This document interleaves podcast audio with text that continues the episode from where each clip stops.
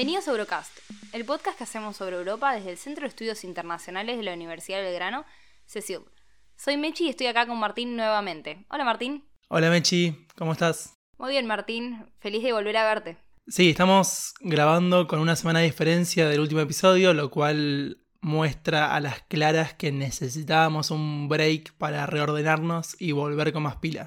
El problema de esto, la contracara, es que, como van a escuchar, la actualidad no es tan actual y un poco también que el tema principal no es tan actual. Sí, como bien decís, hoy inauguramos un formato nuevo, porque el tema principal es un hecho histórico. O sea, pasamos de que en general hacíamos temas principales atados a la coyuntura o hablábamos de estados que no son estados, veníamos repitiendo un poco eso y ahora vamos, nos retrotraemos a 30 años atrás. Sí, podemos decir que sin temor a equivocarnos, el episodio de hoy es el más histórico de todos. Y, por supuesto, al ser el más histórico, contamos con la presencia de un historiador. El invitado de hoy eh, está la particularidad que tanto vos como Mili, la productora, y yo lo tuvimos como profesor. Lo cual en parte me hace sentir bien, bien con mi edad, ya que en general hablamos sobre la diferencia etaria. Martín está presentando a Ricardo López Gotti, que es doctor en historia por la Universidad de Karlova de Praga, escritor y profesor. Y el tema es tan histórico que tanto vos como yo no habíamos nacido cuando sucedió. Sin embargo, las consecuencias siguen presentes al día de hoy. Bueno, para Martín, estás dando muchas pistas, o sea, vuelvo para atrás. Pasó hace más de 30 años, vos no habías nacido. Y claramente yo tampoco.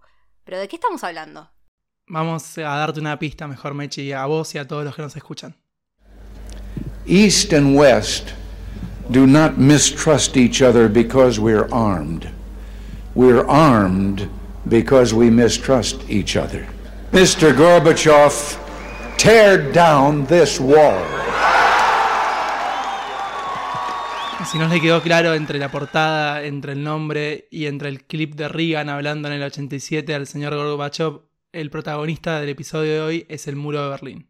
Pero empecemos como siempre con la coyuntura, porque obviamente pasaron un montón de cosas entre grabación y grabación. Sí, una semana se nos escapa, pero vamos a arrancar primero con un repaso de las noticias. Y esta vez no va a estar Mili. Es más, Mili no está acá. O sea, es el primer episodio que estamos grabando solos. Y vuelvo yo con el out of context al final del episodio. Así que arranquemos con la coyuntura.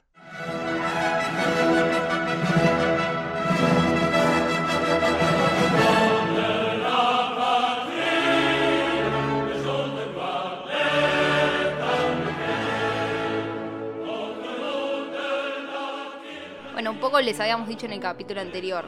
Volvemos con las elecciones en Francia. Esta vez son legislativas. Sí, el domingo 19 de junio, Francia fue a las urnas nuevamente y esta ocasión se transforma en la cuarta vez en poco más de dos meses que los franceses tienen que ir a votar. Yo lo digo más que nada para que recordemos los argentinos cuando nos quejamos que vamos por las PASO muy seguido a votar. Los franceses fueron cuatro veces en ocho semanas, más o menos. Claro, fueron la primera y la segunda vuelta presidencial y ahora la primera y la segunda vuelta eh, para lo que sería la asamblea. Exactamente, todo comenzó el 10 de abril. No queremos redundar mucho porque ya hicimos un episodio sobre las elecciones en Francia, presidenciales, pero ahora hubo parlamentarias. ¿Qué quiere decir? Francia tiene un sistema particular en el cual tiene un presidente y un primer ministro. El primer ministro se elige en base a la conformación del Parlamento, el cual, cuando se eligen los representantes de la Asamblea Nacional, eligen a quien va a ser el presidente del Parlamento, es decir, el primer ministro. ¿Cómo fueron los resultados, Mechi? Bueno, arrancamos de el que más sacó al que menos sacó. Primero, bueno, el partido de Macron sacó 245 escaños, que serían más o menos un 38%. Tengamos en cuenta que la totalidad de diputados es de 577, que es un número más grande de lo que nosotros estamos acostumbrados. 257. ¿Y la mayoría se, consigue con? No, sacó 245. Ok, 257 son los diputados que tenemos en Argentina.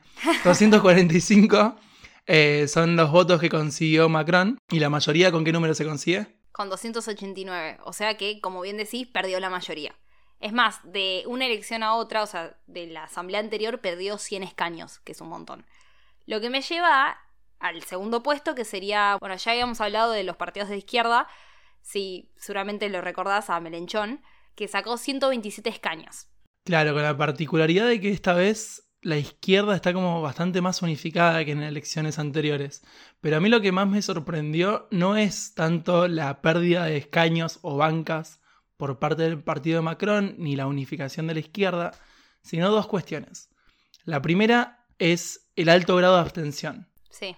Tengamos en cuenta que Francia es un país con un poco más de 67 millones de habitantes, de los cuales solamente 22 millones, un poco más de 22 millones de habitantes fueron a votar, es decir, un tercio. Hubo más del 50% de abstención. Se puede decir que más de lo que sacó Macron. o sea, Exacto. Mucho más de lo que sacó Macron. Claro, o cualquiera. O cualquiera, sí, sí, sí. Bueno, y la segunda particularidad es el crecimiento sostenido de la extrema derecha. A eso iba. Bueno, el partido de Le Pen ahora tiene 89 escaños, pero ¿por qué es tan importante? Porque antes tenía solo 8. O sea, pasó a tener 8 diputados a 89. El crecimiento en los últimos 10 años hubo tres elecciones. En 2012 el partido de Le Pen tenía dos bancas, en 2017, como bien decías, 8 y en 2022 89. Está teniendo un crecimiento aritmético. No queremos aburrir mucho con el tema de elecciones, sé que a no todo el mundo le gusta, así que vamos a decir dos cositas más. Sí, ahora hay dos alternativas. O Francia se amolda a gobernar con el consenso, o está obligado a no poder gobernar. Porque como bien decías, de la Asamblea sale la figura del primer ministro y Macron no tiene la mayoría necesaria. Lo que puede llegar a hacer es hacer una alianza con los republicanos, que tienen 61 diputados. Pero bueno, una de las lecturas que se pueden hacer es que el electorado le dio una señal muy clara a Macron. Le puso un límite. Sí, digamos que el electorado que, que estuvo presente le dio una señal clara a Macron. Eh, sí, lo que vos decís es un vacío dentro de la arquitectura que, pensó Charles de Gaulle cuando creó la Quinta República. Nunca pensó que iba a ganar un partido, pero no lo suficiente como para formar un gobierno. Y en caso de que no haga una coalición con otros partidos, sería la primera vez que gobernaría un partido en minoría. Que quiere decir que no cree una mayoría parlamentaria suficiente como para que sus leyes salgan sin tanta discusión. ¿Qué quiere decir, de nuevo, que va a tener que negociar cada ley. Ley por ley va a ir... Lo bueno es que al ser un partido de centro siempre va a conseguir los 49 escaños que le faltan para lograr la mayoría. Claro, como te digo, a ver, ya si se los pide a los republicanos que tienen 61 llega. Pero bueno, por un lado hay gente que dice que esto es peligroso porque es difícil, entre comillas, gobernar. Lo podemos ver como que están más obligados al diálogo, o sea, que se tienen que abrir al diálogo para poder conseguir esos escaños. O sea, puede ser mejor para la democracia, si lo ves de esa manera. Sí, bueno, lo que quiero decir yo ya como línea final es que el alto grado de abstención genera, creo, que nadie puede percibirse como la voz de la gente, algo que en general los políticos suelen decir mucho. Y que el mapa de preferencias políticas, cuando uno ve quién gana en cada lugar, cada vez dice menos. Bueno, ahora nos movemos nuevamente a hablar de Ucrania, pero esta vez arrancamos con algo distinto, arrancamos con una visita. Sí, vamos a dividir entre mil comillas una buena situación para Ucrania y una mala situación para Ucrania. La primera es la buena. No sé, Mechi, vos qué preferís que te digan siempre la, la noticia buena primero o la noticia mala. Vamos por la buena mejor. Yo prefiero que me digan la mala. Bueno, si querés arranco por la mala. No, no, no, yo creo que la mayoría de los que nos escuchan prefieren primero la buena, pero yo en general prefiero la mala. Así después la buena como que amortigua un poco. En estos días circularon por todos los medios las fotos del canciller alemán Olaf Scholz, del primer ministro italiano Mario Draghi y del presidente de Francia, Emmanuel Macron, yendo a Kiev para juntarse con Zelensky y las fotos se viralizaron ellos tres en un tren. No sé si las pudiste ver. Sí, sí, las fotos del tren, las vi. Bueno, el que no aparecía en el tren, pero que estuvo después en Ucrania, es el presidente de Rumania, Klaus Iohannis, que obviamente no se quiso perder la ocasión y se sumó a los líderes en la visita a la capital de Ucrania. Esta visita tiene la particularidad que se realiza por primera vez desde el inicio de la guerra. Esa es como la carga simbólica que hacen. También está el hecho de que se van vía tren desde Polonia hasta Ucrania, como diciendo, miren que funciona un poco Ucrania, aunque sea el servicio de tren. Claro, también tener a, los mandatarios más poderosos de Europa yendo a pleno conflicto, o sea, como que se están metiendo en la boca del lobo. Los mandatarios más importantes de Europa y Rumania. Ojo. bueno, pero... Eh, una particularidad, en el momento en el que llegaron, a las dos horas ya sonó la alarma antibombas. Rusia claramente percibió que, que el mensaje no podía ser tan, tan limpio. Pero a mí me interesa la lectura de la lectura que hacemos política de esta visita y los intereses que tienen los bandos. No vamos a hablar de, Rusia, que ya hemos hablado mucho de sus intereses, sino de Ucrania con la Unión Europea. ¿Cuál, ¿Qué persigue Ucrania con la Unión Europea? Claro, porque están yendo los mandatarios más importantes de la Unión Europea y el presidente de Rumania a un país que no es miembro de la Unión Europea ni es miembro de la OTAN, pero le están brindando el apoyo, claramente. Lo que quiere Ucrania es que algún día la Unión Europea lo acepte como miembro. Algo que es complejo, por distintas razones. Primero que nada, por una cuestión de equilibrio de poder, cómo reaccionaría Rusia ante, ante esto. Segundo, por los plazos que en general este proceso maneja. Estamos hablando de que pueden ser muchos años hasta que efectivamente un país se vuelva miembro. Después tenés cuestiones que no son detalles. Un país que está en plena guerra no controla gran parte de su territorio. Claramente no, y es uno de los requisitos para ser parte de la Unión Europea. Y otro de los requisitos es una adecuación importante de las instituciones del país a los estándares de Bruselas. ¿De qué instituciones podemos hablar en este momento? Claro, exactamente. Entonces vemos que por un lado hay como una voluntad política, pero por otro lado choca con la realidad constantemente este deseo.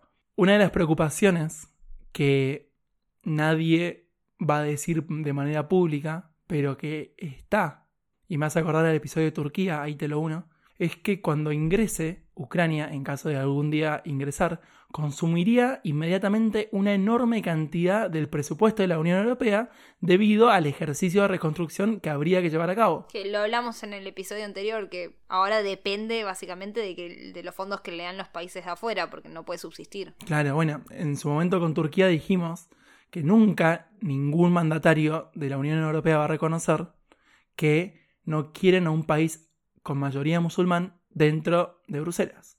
Son esas verdades que nunca van a salir a la luz. Para ir terminando, en la solicitud de Ucrania está también de la mano con la de Georgia y Moldavia, país con el que hablamos, con el que hablamos, no, del que hablamos en el episodio anterior. Y lo que están esperando estos tres países es recibir el estatus de solicitante de manera formal. Hay países que lo han recibido, como Turquía, y que jamás han sido miembros. Así que esto es solamente el primero de los escalones de una larga escalera para poder ingresar a la Unión Europea. O sea, tal vez nunca, es como un compromiso, tal vez nunca te casás, pero por lo menos está el compromiso ahí. Ahora vamos a la mala noticia. El sábado 18 de junio, Lituania anunció un bloqueo parcial del tránsito de mercancías en el enclave ruso de Kaliningrado. Ok, dicho así parece un trabalengua. Vamos a, desglosar primero qué es Kaliningrado. Es un territorio que, si bien es de Rusia, no está pegada a Rusia, o sea, no, no continúa con el territorio ruso, está entre dos países de la Unión Europea, que serían Lituania y Polonia, y da al mar Báltico. Y lo más cercano que tiene dentro de la esfera de Rusia es Bielorrusia, que se encuentra a unos 35 kilómetros más o menos, ¿puede ser? Bueno, y lo que ha hecho Lituania es un bloqueo de los trenes y automóviles o solamente de los trenes. Lo que hace es restringir el tránsito ferroviario, o sea, hace un bloqueo terrestre de lo que sería entre 40 y 50% de las importaciones de Kaliningrado. Según Rusia, este bloqueo impacta en esos números que vos decís, pero lo que hay que decir es que Lituania no lo hace de manera unilateral, sino que lo hace siguiendo las... Las eh, sanciones que la Unión Europea le impone a Rusia. ¿Cómo afecta esto? O sea, en Kaliningrado hay un puerto, en el mar Báltico, como decíamos, al bloquear, Rusia no puede mandar de manera terrestre, o sea, por los trenes, las mercancías hacia el puerto. Bueno, es un puerto de vital importancia para Rusia porque es el único que no se congela durante el invierno y por eso Rusia nunca quiso perder este enclave, como se lo conoce al territorio de Kaliningrado, antiguamente llamado Königsberg, tierra que vio nacer a, por ejemplo, Immanuel Kant, y que cambia de dueño y de nombre con el fin de la Segunda Guerra Mundial en honor al camarada Kalinin, por eso Kaliningrado, y forma parte de lo que es Rusia, inclusive con la caída de la Unión Soviética. Tengamos en cuenta que previo a la caída de la Unión Soviética estaba todo el territorio conectado hasta Kaliningrado. Después de la caída, Lituania y Bielorrusia, que son los países limítrofes de Kaliningrado, pasan a ser independientes. Claramente Rusia no se quedó callada. Lo primero que dijo fue que era una medida provocadora, que era hostil, la calificó de ilegal y advirtió que los ciudadanos lituanos iban a, iban a sufrir por esta medida que están implementando. También otra vez volvieron, retomaron el tema de Finlandia y Suecia y dijeron que estas son las nuevas amenazas que están aplicando hacia Rusia. Esto se puede leer de muchas maneras. Existe un temor grande de que Rusia se agarre de este bloqueo para, por primera vez, realizar acciones contra un país del miembro de la OTAN, como es Lituania, y todo lo que esto conllevaría. Claro, expandir que sea en vez de solo la invasión a Ucrania, ya meterse con un país de la OTAN y la Unión Europea que es Lituania. Con el fin de que pueda enviar a parte de su territorio lo que Rusia desee. Entonces es un tema sensible que yo no me animaría después de cómo vengo pronosticando a pronosticar qué va a suceder, pero sí creo que han buscado desde Occidente una reacción de Rusia y no se sabe bien todavía, al menos al momento de la grabación, cómo Rusia va a reaccionar a esto. Claro, es como que aviva un poco más el fuego en vez de apaciguarlo. Pero al mismo tiempo es contradictorio, es, es como, bueno, no hago nada y dejo que continúe el conflicto, pero haces algo y es provocar más a Rusia. Sí, es una, una delgada línea en la cual no se sabe nunca cuánto accionar y cuánto no accionar. Pero hasta acá llegamos con la coyuntura, mejor pasemos al tema principal.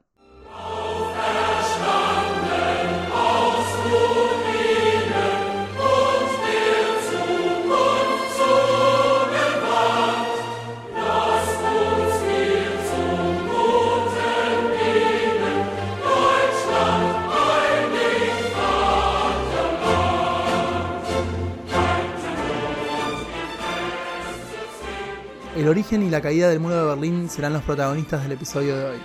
Lo que escuchábamos recién es el himno de la entonces República Democrática Alemana, también conocida como Alemania Oriental, un himno que hoy ya no es muy vigente, de hecho no, se escucha en ningún lado, pero que a mí la verdad es que me gusta más que el himno oficial de Alemania. Y lo que queremos es hacerle las preguntas al invitado y aprender con él. Así que, Ricardo, sin más introducciones, vamos a la primera de las preguntas. Para ponernos en tema y arrancar por el contexto, la pregunta que te queremos hacer es, ¿cómo se resuelve la división de Alemania con el fin de la Segunda Guerra Mundial? Bien, es muy buena esa pregunta porque cuando termina la Primera Guerra Mundial, Alemania pierde territorios. En el oeste, que es Alsacia y Lorena, y en el este, que es hoy territorio polaco. Y el objetivo, en parte, de la Segunda Guerra Mundial es recuperar esos territorios. El territorio alemán en entreguerras era mucho más grande que el de hoy. Y lo cierto es que Alemania va a perder mucho más territorio todavía después de la Segunda Guerra Mundial. Porque al restablecer a Polonia como un país independiente después de 1945, lo cierto es que todo lo que era el este de Polonia va a ser ocupado por la Unión Soviética. Hoy es parte de Lituania, de Bielorrusia, de Ucrania. Entonces, iba a ser una Polonia mucho más reducida después de la Segunda Guerra Mundial y se decide otorgar territorios que durante siglos fueron alemanes, como Prusia Oriental, como Silesia, como parte de Pomerania, y se establece la frontera de lo que se llama el Oder-Neisse. Esa es la nueva frontera que Alemania va a tener en su parte oriental con respecto a Polonia. Eso significó, y esto hay que tenerlo en cuenta, la remoción de 6 millones de alemanes de esos territorios, enviados mayormente a lo que después fue la República Federal Alemana. Eso en principio hay que tenerlo en cuenta porque hubo no solo un rediseño territorial, sino también humano. Por otro lado, los 3 millones de alemanes que residían en la ex Checoslovaquia también son enviados a Alemania después de la Segunda Guerra Mundial y aproximadamente un millón más que vivían en Rumania, en Hungría, en Eslovaquia, en parte en Yugoslavia, que también desde hacía siglos que estaban viviendo en esos países, pero que eran considerados étnicamente alemanes. Lo cierto es que en principio hay que tener en cuenta eso y por otro lado que en la conferencia de Potsdam de 1945 se decide repartir en tres tercios el territorio alemán para ser administrado en la posguerra. Esos tres tercios eh, van a ser administrados por la Unión Soviética, Estados Unidos y Gran Bretaña. A pedido de los gobiernos de Gran Bretaña y Estados Unidos se suma Francia como un cuarto miembro, pero ahora no es que va a ser en cuartos el reparto del territorio para ser administrado, sino que una parte de lo que administraba Gran Bretaña y otra administrada por Estados Unidos van a ser administrados por Francia en esa etapa de la posguerra. Ahí comienza una etapa muy compleja de Alemania, porque es una Alemania claramente derrotada, devastada después de la guerra, en la cual no había un gobierno alemán. Eso se va a ir estableciendo lentamente después de la Segunda Guerra Mundial primero gobiernos locales, luego regionales y ya en 1949 van a ser, por un lado, la República Federal Alemana, que eran las zonas administradas por Gran Bretaña, Estados Unidos y Francia, y por otro lado la República eh, Oriental, eh, la que se llamaba la República Democrática Alemana, que era la que administraba la Unión Soviética. Y por otro lado la propia ciudad de Berlín, también va a ser repartida en este sentido en, distintos barrios, eh, gobernados por estos países vencedores. Lo mismo ocurre con Austria. Es decir, hasta 1955 se da esta situación de tutela de los países ganadores de la guerra también con respecto a Austria, que tengamos en cuenta que por un lado había sido anexada por Alemania en 1938, pero que hubo un proceso de nazificación muy fuerte en Austria. De modo que también esto se va a dar en, ese país. Bueno, ahí es donde se va a dar el quiebre entre estas dos Alemanias en 1949, en el contexto de lo que era el bloqueo de Berlín por parte de Stalin a la ciudad de Berlín Occidental. Ahí se crean las dos Alemanias, se crea la OTAN en ese mismo año, entonces ahí es donde se da esta división entre dos Alemanias que dura hasta 1990. Me siento en una clase de historia, es como que volví el primer año de la carrera, me encanta. Retomo y me parece muy importante esto que comentás del rediseño territorial y el humano, cómo después de la conferencia de Potsdam los vencedores se dividen la administración del territorio alemán y nos queda dos Alemanias, la República Federal Alemana, administrada por Reino Unido, Estados Unidos y Francia, y la República Democrática Alemana, administrada por la Unión Soviética. Y, bueno, como tenemos dos sistemas que van a estar uno al lado del otro, y lo que sería para los alemanes esta gran pérdida de territorio y relocación de las personas. Claro, es un episodio para escuchar con un mapa o con Google Maps. Así vemos las distintas fronteras que se van dibujando y desdibujando con la Segunda Guerra Mundial. Y una de las cosas que menciona y a lo mejor no está tan claro para todo el mundo, es que después de la Segunda Guerra Mundial, cuando se divide Alemania en tres zonas, y después la bisona le da una partecita a Francia, es que Berlín quedaba enteramente en una zona de la Unión Soviética. Claro, como imagínense un tupper, un tupper adentro de otro tupper. Perdón por bajarlo tan a criollo, pero sí es como un adentro, un círculo dentro de otro. Nunca pensé en tappers cuando, cuando pensaba en esto, Mechi. No te voy a mentir. Pero bueno, es un enclave. Hoy aprendimos la palabra enclave, así que hablemos con propiedad. Y yo no sé por qué, seguramente hay algunas razones que yo desconozco, pero ¿por qué se busca ese enclave de los aliados en territorio soviético? Y después vamos a ver las consecuencias de tener un enclave, ¿no? Por otro lado, y una de las cuestiones que en general no se habla mucho y que yo desconocía, es que también Austria fue dividido al igual que Alemania. Duró menos la división, pero son esas cosas de la historia que en general no, no se conocen, así que está buenísimo el dato. Claro, también para tener en cuenta de que no vuelva la gran Alemania, como después de dos guerras mundiales lo que buscaron es partirla, debilitarla y controlarla. Ahora, Ricardo, hay un punto de inflexión que nos gustaría que profundices un poco. En 1948, bueno, vos lo mencionaste, se da el bloqueo de Berlín que es un cierre de fronteras de manera unilateral que hace la Unión Soviética en las fronteras que compartía con Estados Unidos y Reino Unido.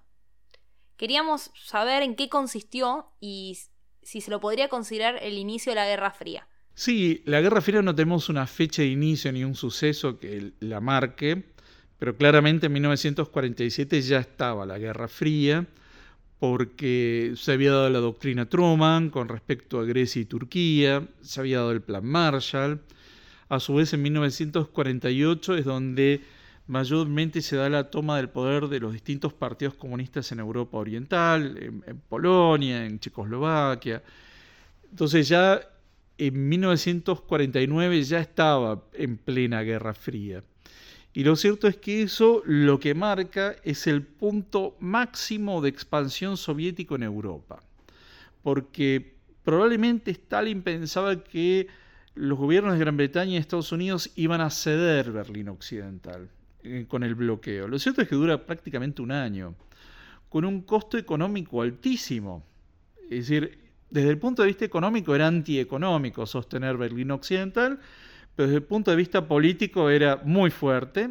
Eso hizo que toda la población de lo que después fue la República Federal Alemana se hiciera muy pro-británica y muy pro-Estados Unidos. Incluso, obviamente, la de Berlín Occidental, porque enviaban alimentos, ropa, eh, recursos de la construcción, ladrillos, eh, cemento, bueno, leche. Es decir, empiezan a mandar permanentemente aviones con ese tipo de recursos porque el bloqueo era terrestre, no era aéreo, y eso sí lo que marca es que Stalin toma conciencia del deterioro de la imagen de la Unión Soviética en Europa, y por otro lado, ahí es donde empieza a mirar hacia el continente asiático. Por eso es que después autoriza a Kim Il-sung a proceder a la invasión de Corea del Norte a Corea del Sur en 1950, porque se da cuenta que en Europa no, no podía eh, avanzar mucho más. Entonces decide volcarse al Asia Oriental. Mencionás que la forma de abastecer a Berlín Occidental es a través de los puentes aéreos. Estamos hablando de aviones que iban de manera diaria a Berlín Occidental enviados por eh, las potencias aliadas y que le enviaban todos los días las distintas mercancías necesarias para poder sobrevivir a este bloqueo y esto se hizo durante mucho tiempo. Claro, fue la solución que tuvieron los países de Occidente para, para poder abastecer a esta gente que la Unión Soviética dijo, basta, los bloqueamos. Eh, claro, en un bloqueo terrestre y tuvieron la idea de esto de hacer, o sea, con un puente, porque claro, los aviones, no era un bloqueo aéreo, los aviones podían pasar. Como bien decís, Ricardo, Stalin pensó que con este bloqueo le iban a seguir Berlín Occidental, y claramente no, sino que consiguieron la solución ante el bloqueo y encima lograron que la población se ponga cada vez más en contra de lo que sería la Unión Soviética.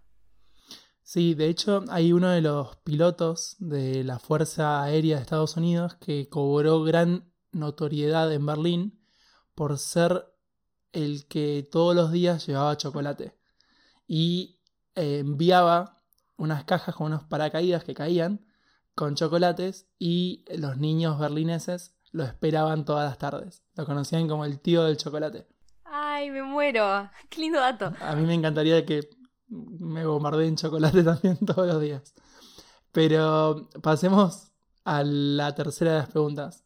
Y hablemos del muro en sí y de las complicadas relaciones que habían entre la Unión Soviética, Estados Unidos y Gran Bretaña previo a la construcción del famoso muro de Berlín. Sí, las relaciones eran bastante complicadas porque por un lado eh, de alguna forma tenían que tener alguna policía alemana eh, que en realidad no estaba armada, utilizaban palos para mantener un tipo de orden en un país y en una ciudad que estaba en reconstrucción porque Berlín fue prácticamente devastada en la guerra una situación de una gran pobreza, marginalidad, explotación, prostitución, eh, que no había moneda, ¿no? porque había el marco alemán había desaparecido, con lo cual las transacciones económicas se hacían con cigarrillos o con alcohol, las de mayor valor se hacían con alcohol, whisky, vodka. De hecho, lo que va a ocurrir es que en la, parte administrada por los occidentales, ahí el ministro de Finanzas, que era Ludwig Erhard, restablece el marco alemán, el Deutsche Mark, y libera precios y salarios, eso genera una gran conmoción, que de hecho algunos autores sostienen que eso es lo que lleva a Stalin al bloqueo de Berlín. Es muy interesante cómo se da toda esa secuencia. Pero al principio era bastante complejo porque había una situación de una gran pobreza en Alemania y comienza toda la reconstrucción. Con una gran desconfianza mutua entre los ganadores de la guerra y por otro lado con respecto a los alemanes. Entonces, lo que va a haber son sectores fronterizos con pases, con controles, con alambres de púa, controles de algunas zonas con una especie de pasaporte interno. Lo cierto es que esa situación se va a ir eh, acrecentando hasta 1961, es decir, había cruce entre las dos partes de Berlín, compleja, difícil, pero se podía pasar todavía. Lo cierto es que en el año 61 la decisión de Nikita Khrushchev de levantar el muro es muy extraña, ¿no? Porque ¿por qué lo hace? Realmente le da un símbolo al mundo occidental, ¿no? de lo que era la Guerra Fría, porque hoy hablamos de la caída del muro. Es decir, levanta un muro de una forma muy extraña y muy probablemente eh, Khrushchev sentía un gran desprecio por la figura de Kennedy.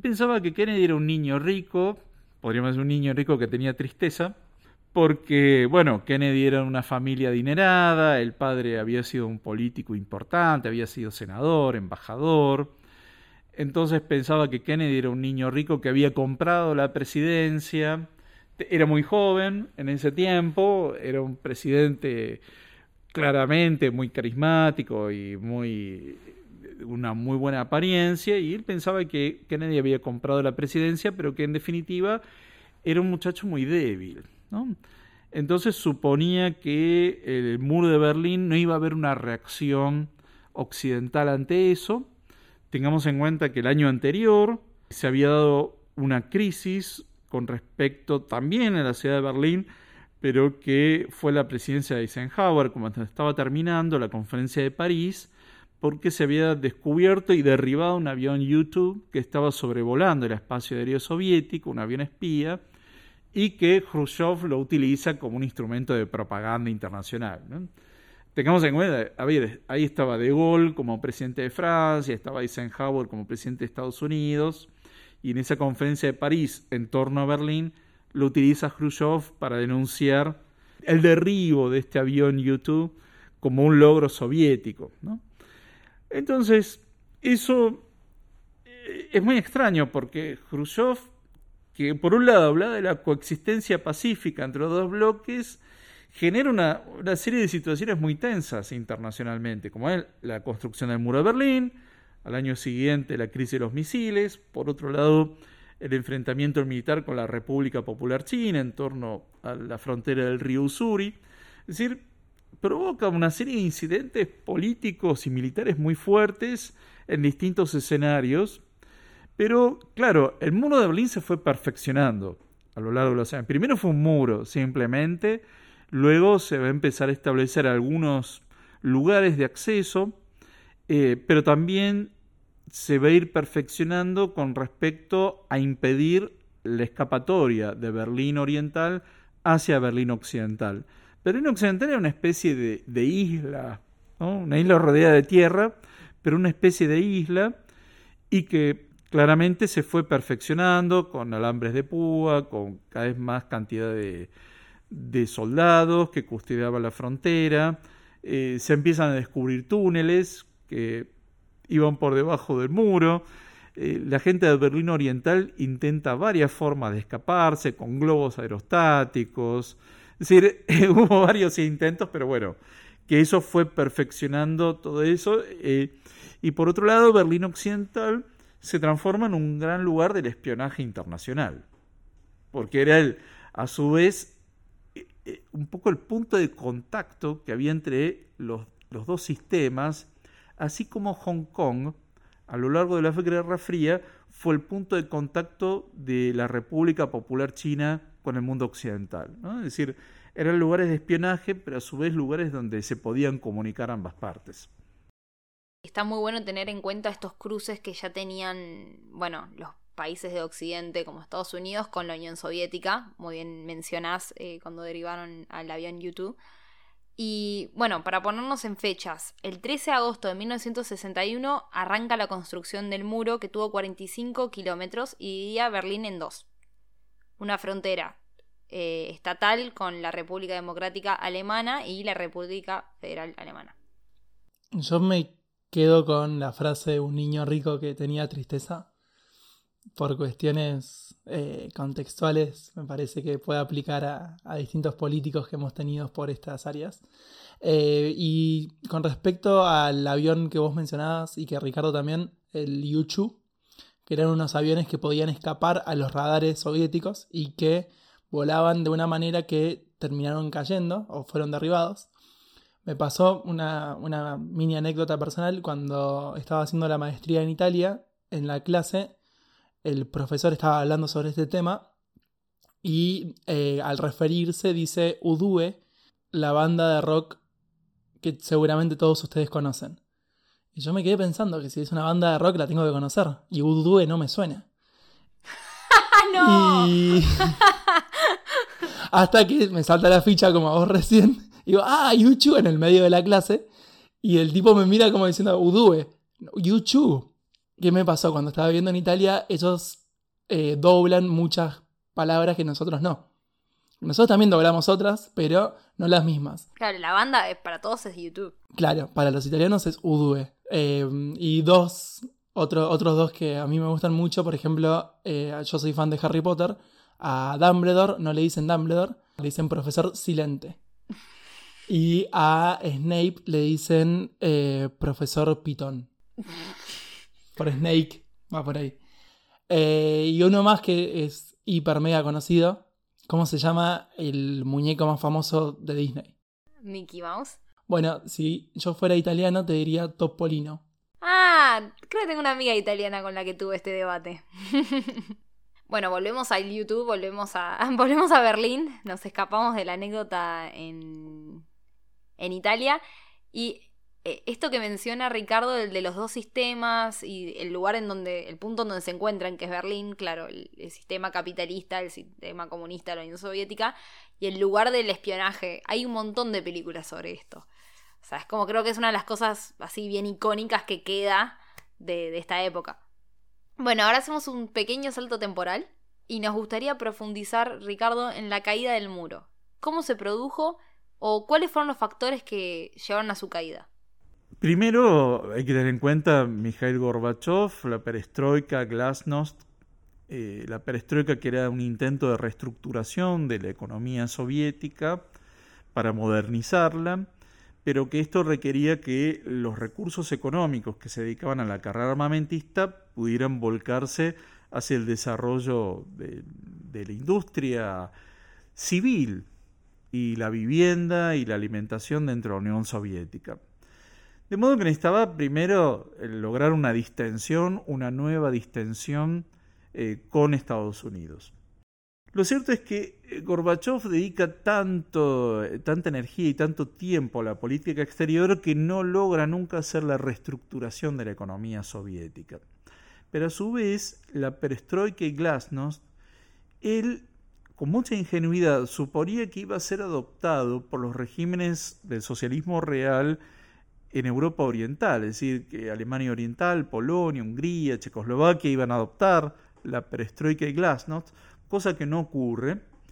Pero eh, hay que tener en cuenta también otro elemento, que era el crecimiento del sindicato Solidaridad en Polonia, que logra en 1988 en lo que se llamaban las mesas redondas, conferencias que celebraba el sindicato Solidaridad con el Partido Obrero Unificado Polaco, es decir, el Partido Comunista Polaco, y logran llevar adelante un proceso electoral semicompetitivo el 4 de junio de 1989 y esa elección que gana solidaridad hace caer como un efecto dominó a los distintos países, porque gana solidaridad en Polonia en junio de 1989, luego Hungría en el verano europeo abre sus fronteras con Austria, entonces muchos alemanes orientales que veraneaban en Hungría pasan a Austria y de Austria a la República Federal Alemana. Ahí lo que se produce es el cierre de las fronteras de Checoslovaquia y de Alemania Oriental. Miles de alemanes orientales quedan varados en Checoslovaquia, piden asilo político a la Embajada de la República Federal Alemana, no la de Alemania Oriental. Hay campamentos que se hacen en Praga de asilados políticos. Viaja el ministro de Relaciones Exteriores de, Alemania Occidental, viaja a Praga, una figura muy interesante, que hoy está bastante olvidada, que era Hans Dietrich Genscher. Genscher era del Partido Liberal Alemán, un socio de coalición con los demócratas cristianos Helmut Kohl, y Genscher logra negociar que esos alemanes orientales pudieran viajar en trenes hasta Alemania Occidental y ser recibidos como, eh, como asilo político. Eso genera en Alemania Oriental una serie de manifestaciones en las calles. Las principales ciudades de Alemania Oriental, obviamente incluyendo Berlín Oriental, pero en todas las grandes ciudades empieza a salir gente a las calles a manifestarse. Distintos movimientos disidentes empiezan a manejar esto y acá lo curioso es que, por un lado, Alemania Oriental tiene un sistema muy sofisticado de, control de la población. La Stasi, la policía secreta, había infiltrado mucho los movimientos disidentes. Era probablemente el servicio de inteligencia mejor entrenado de todo el pacto de Varsovia, mucho más que la KGB. Pero, claro, esto, esta situación que ocurre en Checoslovaquia con estos asilados políticos y esto de enviar en trenes, trenes blindados, ¿no? Lo recordaba la Shoah. Entonces era un símbolo nuevamente muy fuerte regalado a Occidente y hoy sabemos también por qué se abre Hungría. Porque uno diría, bueno, ¿por qué el gobierno de Hungría abre las fronteras? Lo cierto es que hoy se sabe que Helmut Kohl negocia con el gobierno socialista de Hungría el pago de parte de la deuda externa. Entonces, e-, es como que el gobierno de Helmut Kohl provoca un poco este efecto dominó. Y claro, eh, lo que ocurre es que, por un lado, el Honecker, que era el secretario general del Partido Comunista Alemán, eh, abandona el poder, le da el poder a Gysi y Gysi no, no, puede manejar eso, es decir, eh, no, no, no puede manejar esa situación y ahí es donde finalmente deciden anunciar un poco torpemente por televisión que se iban a abrir las fronteras con Berlín Occidental y esto provoca la salida masiva de, gente de Berlín Oriental, se empiezan a golpar los pocos puestos de control que había, para poder cruzar a Berlín Occidental. Bueno, lo cierto es que los guardias obviamente abren las fronteras, pasa gente. Y acá lo interesante es cuál es la postura de los gobiernos de Occidente. Porque hoy sabemos, por la documentación existente, que el entonces presidente Bush no quería saber nada con esto. El presidente de Francia, François Mitterrand, no quería saber nada con todo esto. Es decir, ellos no querían que se produjera la caída de Europa Oriental, porque de alguna forma entendían que los partidos comunistas mantenían el orden en Europa Central y Oriental. Y tenían un gran temor con respecto a una situación anárquica y descontrolada en Europa Oriental. Y por otro lado, Mitterrand eh, no quería una reunificación alemana. Entonces, en eso, por un lado, una gran habilidad de Helmut Kohl para provocar una serie de hechos que llevaron a la reunificación alemana en 1990, y por otro lado, cómo es que esto fue una revolución de gente común. Es decir, eh, no es que estuvieron atrás de esto ni, ni, de solidaridad, ni del foro cívico, ni de los movimientos disidentes, sino que al contrario, Bush, Mitterrand, en cierta forma Margaret Thatcher, estuvieron detrás de los acontecimientos y aceptando lo que estaba ocurriendo de una forma un poco, bueno, ante los hechos consumados. De hecho, tengo entendido, no me consta, pero tengo entendido que Mitterrand después a un montón de politólogos internacionalistas le dijo, miren ustedes, no me anticiparon nada de lo que está pasando. Es decir, no, no conocen mucho lo que está ocurriendo, pero hay un libro que salió un poco antes, si no me equivoco fue en 1988, de Brzezinski, que fue el asesor de seguridad nacional de Carter, que él anticipa bastante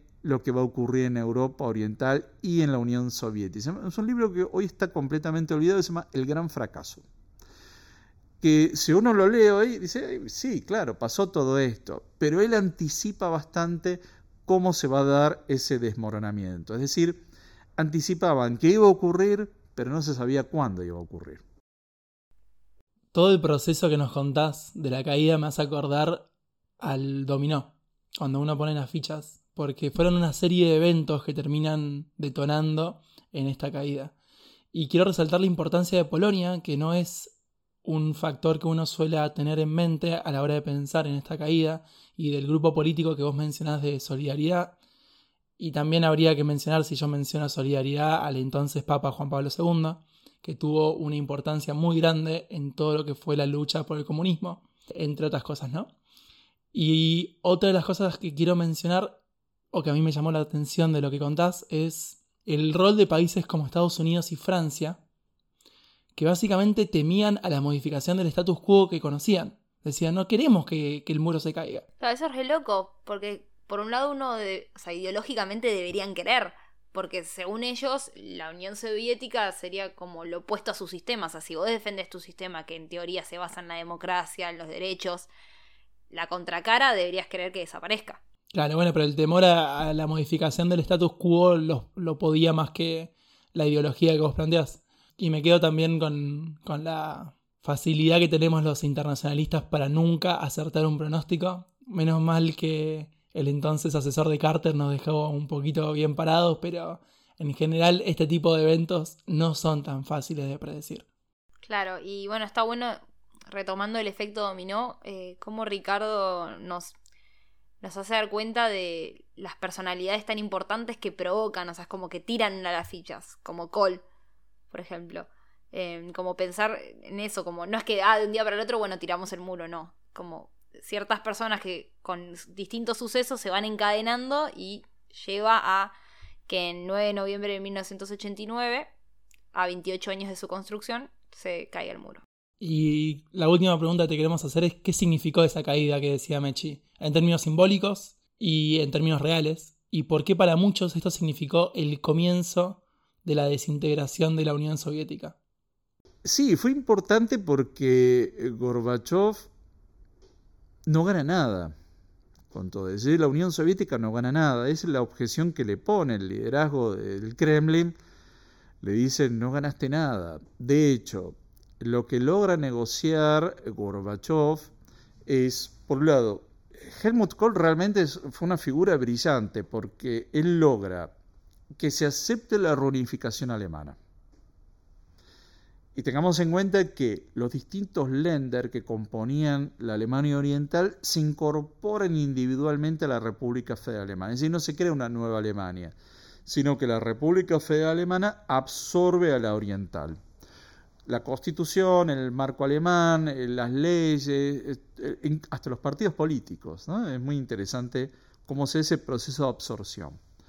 Pero logra Helmut Kohl que toda esta nueva Alemania, esté dentro de la OTAN. Porque una posibilidad era, bueno, que se quedara como un país neutral. Pero Kohl logra negociar eso y que además se incorpore a la Comunidad Económica Europea. Cosa que Mitterrand se oponía. Porque decía, no, vamos a otra Alemania poderosa, una super Alemania, y que en este momento todavía Francia podía un poco balancear, pero iba a crear una super Alemania, cosa que tenía razón, ¿no? pero no, no podía eh, evitar eso. Pero Gorbachev, ¿qué logra de todo esto? A ver, la retirada de las tropas soviéticas de Alemania Oriental logra que le paguen el flete, ¿no? de, que, que, le paguen el retorno de las tropas soviéticas, los tanques, los misiles, todo eso, logra que eh, la República Federal Alemana pague la construcción de destacamentos militares en territorio soviético. Es, un poco humillante para la situación soviética. Pero lo cierto es que eso a su vez en 1990 provoca que en Lituania particularmente, pero también en Estonia y Letonia, empiecen los movimientos independentistas. Tengamos en cuenta que esos países fueron anexados por la fuerza en 1940 a la Unión Soviética. Entonces ahí surgen movimientos independentistas muy fuertes, de hecho fueron reprimidos por el ejército soviético, pero ahí empieza a haber un cuestionamiento a la propia Unión Soviética. Gorbachev intenta salvar de alguna forma esa unidad. Él propone la creación de la Unión de Estados Soberanos. Llega a haber un plebiscito para una, justamente para la creación de esta Unión de Estados Soberanos a mediados de 1991, pero ya había perdido sentido esa unidad, había un fuerte cuestionamiento a la propia figura de Gorbachev, porque además él no estaba legitimado electoralmente. Es decir, estaba legitimado Boris Yeltsin como presidente de la República Socialista Soviética Rusa, eh, estaban legitimados algunos presidentes, pero él no. Es decir, no había pasado por un proceso electoral. Entonces era una figura que estaba quedando cada vez más desplazado y el ala dura del Partido Comunista Soviético de alguna forma quería salvar a la Unión Soviética. Acá hay una situación que a nosotros nos cuesta mucho entender porque para el ciudadano soviético, y sobre todo el, ruso, no entiende por qué se perdió la Guerra Fría. De repente se desmorona la Unión Soviética, ¿no? Es decir, era un país con grandes problemas económicos, pero le daba esa seguridad de ser un país importante en el mundo. Como que estaba confrontando con Estados Unidos en términos militares y de repente pierden la Guerra Fría. Es un poco la situación, yo la comparo con la paradoja que deben haber sentido los alemanes después de la Primera Guerra Mundial. Porque dicen, ¿cómo que perdimos la guerra? Estamos ocupando parte de Francia, Bélgica, parte eh, del Imperio Ruso. ¿Cómo que perdimos la guerra? Alemania está intacta, no fue ocupada. Eh, bueno, yo creo que esa es una situación que generó cierta paradoja y perplejidad, sobre todo al ruso, de cómo es que perdimos la guerra si no fuimos invadidos, no combatimos, se desmoronó. Y yo creo que ese es un tema que hasta el día de hoy persiste en Rusia, de esa situación de haber sido un país importante en el mundo, determinante, y de repente entra en un colapso que lo lleva a una situación absolutamente caótica y, y de una gran pobreza. ¿Sabes qué? la apertura es conocida como Die Wende o el cambio en español? No, no conocía esa. Había como distintas denominaciones del muro en sí. Dependiendo de qué lado te encontrabas, el muro tenía distintas denominaciones. En la Alemania oriental era conocido como el muro de protección antifascista y en Occidente como el muro de la vergüenza. Y bueno, y con esto ahora se reunifican las Alemanias y arranca la, la desintegración de la Unión Soviética y se encuentran con el ciudadano soviético que no entendía nada de un día para el otro, es de un país muy importante y esta paradoja que me gustó mucho, esta paradoja, esta comparación que hace, eh, que hace Ricardo con la Alemania después de la Segunda Guerra Mundial. O sea, cómo pasaron de ser un país recontra importante o como Alemania que iba ganando a de la nada a colapsar, a que todo su sistema se caiga y, y bueno, todo lo que pasó después. Bueno, sí, el, paralelismo que hace Ricardo con la Alemania de posguerra, de la Primera Guerra Mundial, con la Unión Soviética de posguerra fría y con el temor latente siempre de a qué puede llevar una Rusia derrotada y humillada después de la Guerra Fría. Espero que no veamos las consecuencias en estos años. Bueno, muchas gracias Ricardo, fue un placer eh, tenerte como invitado fue literalmente volver a una clase de historia y está muy bueno porque aquellos que no lo tuvieron a Ricardo pueden comprender lo que eran nuestras clases de historia en primer año. O sea, imagínense, entras a la carrera y empezás a entender al mundo desde acá. Bueno, cada vez que extrañes las clases, Mechi, siempre puedes escuchar este episodio del podcast. Un placer, Ricardo, haberte tenido hoy. Bueno, muchísimas gracias y felicitaciones por este emprendimiento.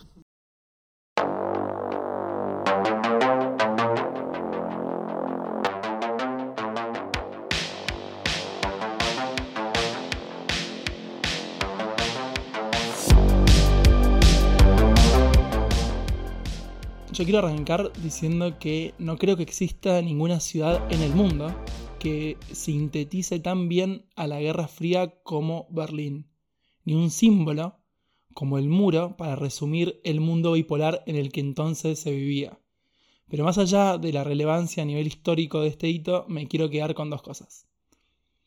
La primera, y en la que desafortunadamente no hemos profundizado, es en las consecuencias de la reunificación alemana. Con la caída del muro, Alemania se encuentra con un país con realidades muy distintas. Básicamente un oeste mucho más desarrollado que el este. Y para remediar esta situación se crea, entre otras cosas, el llamado Pacto Solidario, por el cual las ciudades del oeste se comprometen en el 95 a donar de manera anual unos 10.000 millones de euros para la calidad de vida de la ex República Democrática Alemana. Esto, cuando yo tuve la oportunidad de viajar hace mucho tiempo, por Alemania es algo que es muy palpable al día de hoy.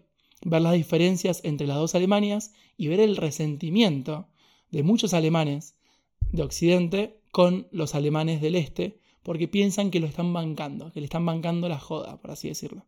Claro, esto de dos Alemanias se convierten en una y las implicancias que trae. Algo que mencionó Ricardo fue de que la Alemania Oriental dejó de desarrollarse y se estancó mientras que la Alemania Occidental sí siguió ese proceso de desarrollo económico. Entonces quedó una sociedad desequilibrada, donde tenemos las dos caras de la moneda. Una sociedad que tenía los beneficios, entre comillas, de ser parte de, de, Occidente y la otra que le pesaba, y como vos decís que después, cuando se reunificaron, se tenían que cruzar estas dos sociedades. Y por lo que estás diciendo es como que los ciudadanos de la parte oriental se sienten como ciudadanos de segunda en sentido de que tal vez no pueden, no son lo mismo, no valen lo mismo que lo que eran parte de la otra Alemania, que es muy difícil unificar a, estas, de estas dos partes de la misma sociedad, que se vuelvan una. Es un proceso que va más allá de una decisión política y que requiere tiempo. Eh, y lo segundo es lo que estuvimos diciendo recién, de cómo se puede crear un paralelismo con lo que estamos viendo en Ucrania.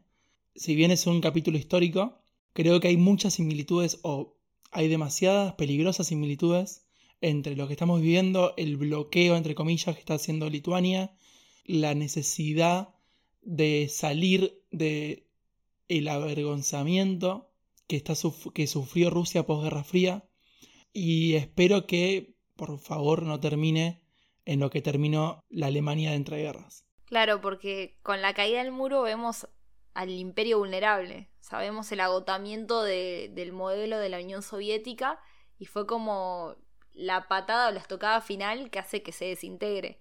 Y un poco lo que se da después de la caída del muro es una Europa fragmentada. Porque, ¿qué pasa? En el momento que desaparece la Unión Soviética, aparecen estados que logran independizarse, estados que se crean y se tiene que reconfigurar Europa. Creo que al día de hoy, como decís, trae problemas porque Rusia pasó de ser el imperio o un país muy importante a verse en pobreza y ver que se chocan o se choca sus intereses con el bloque europeo de la Unión Europea. Y al día de hoy todavía no lograron encontrarle el lugar a Rusia.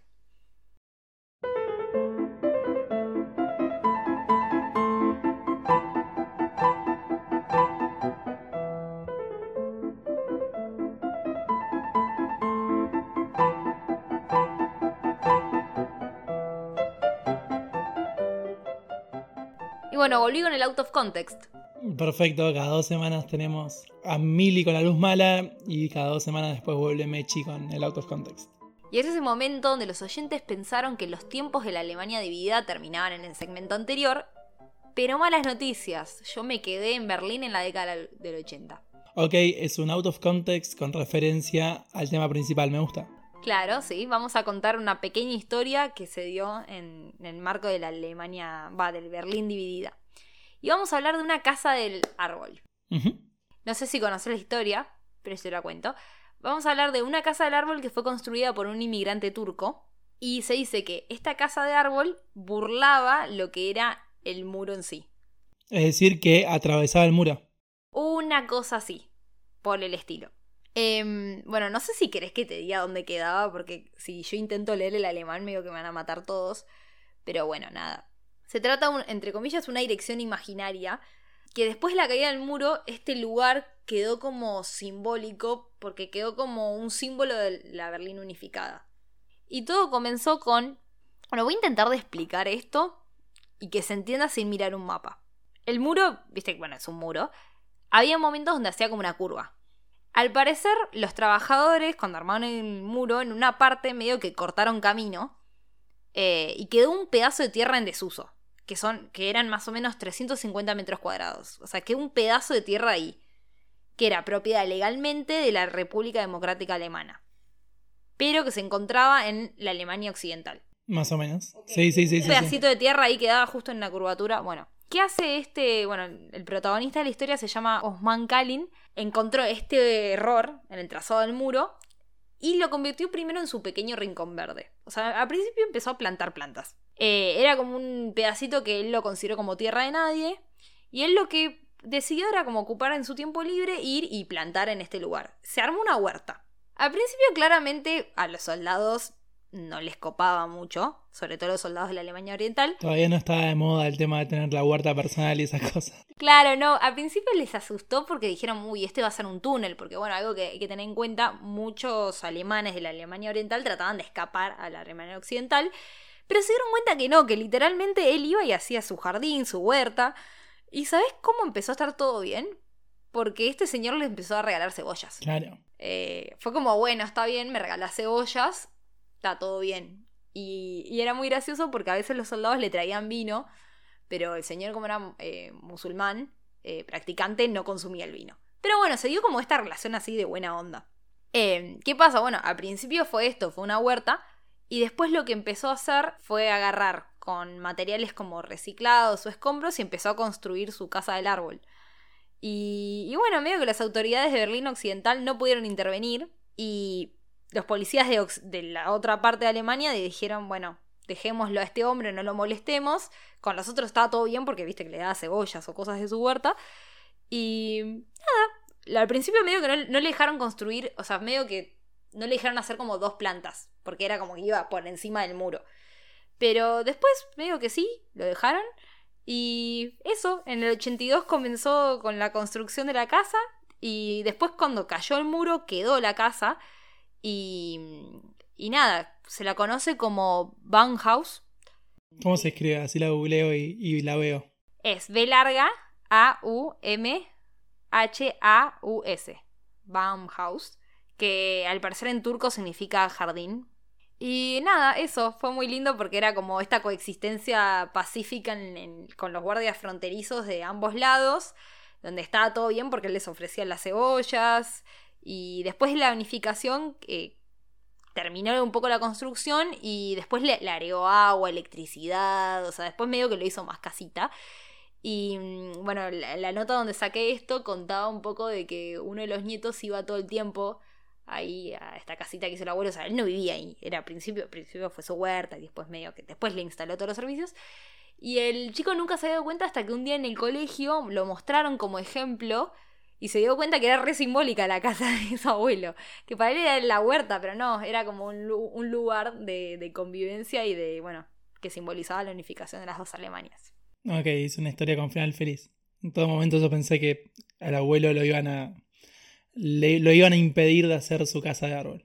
Y no, porque no, primero no puso un túnel para ir para el otro lado y estuvo muy inteligente, estuvo vivo en darle el cebollas a los guardias. Perfecto. Entonces sabemos cuál es la forma de sobornar a, a gente de la Stasi. Eh, para hablar, seguir hablando un poquito más de la Stasi y del muro, voy a recomendar dos películas. Una que posiblemente la vieron todos, pero el que no la vio la tendría que ver, es Goodbye Lenin. Y la segunda no es tan buena como Goodbye Lenin, sí es sobre espías, que vos mencionaste. Es una película más nueva, se llama Atomic Blonde. Y es sobre espías y acciones parecido como a John Wick. Creo que la vi. ¿Cómo es la traducción del.? Atómica. Puede ser que haya visto. Es con Charlize Theron y hace de una espía justo en el momento que se cae el muro. Eh, no creo que tengamos más cosas que decir, Machi. No, bueno, un poco primero los agradecimientos antes de cerrar el capítulo. Agradecerle nuevamente a Ricardo por amablemente ser invitado en este capítulo. A agradecerle a Milagros por la producción y edición de este capítulo. Agradecerle y pedirle perdón. Son, son las dos cosas por el laburo que le hemos tenido que, que dar. Y yo quiero hacer una cosa que no hago nunca, que es saludar a un amigo que me pidió por favor que lo salude. Es un amigo medio cholula. Eh, se llama Francisco González y nos suele escuchar, así que le mando un abrazo grande. Le mandamos un saludo, gracias por escucharnos y gracias a todos los oyentes por escucharnos. Prometemos que no vamos a desaparecer, o sí, o no sé. Bueno, yo no haría promesas. No haríamos, ok, no hacemos promesas. Pero bueno, siempre tienen todos nuestros capítulos para volver a escucharnos. Bueno, eh, nos escuchamos en un par de días. Hasta la próxima.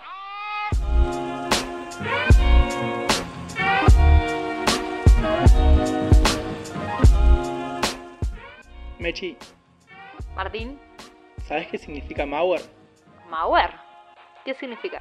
Significa muro en alemán. Hay un bar acá en, en Núñez que se llama Mauer, así que la gente que vive en Capital puede acercarse y ver como una mini, mini, mini réplica del muro en Núñez.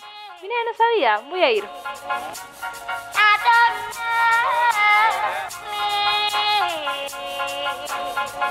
don't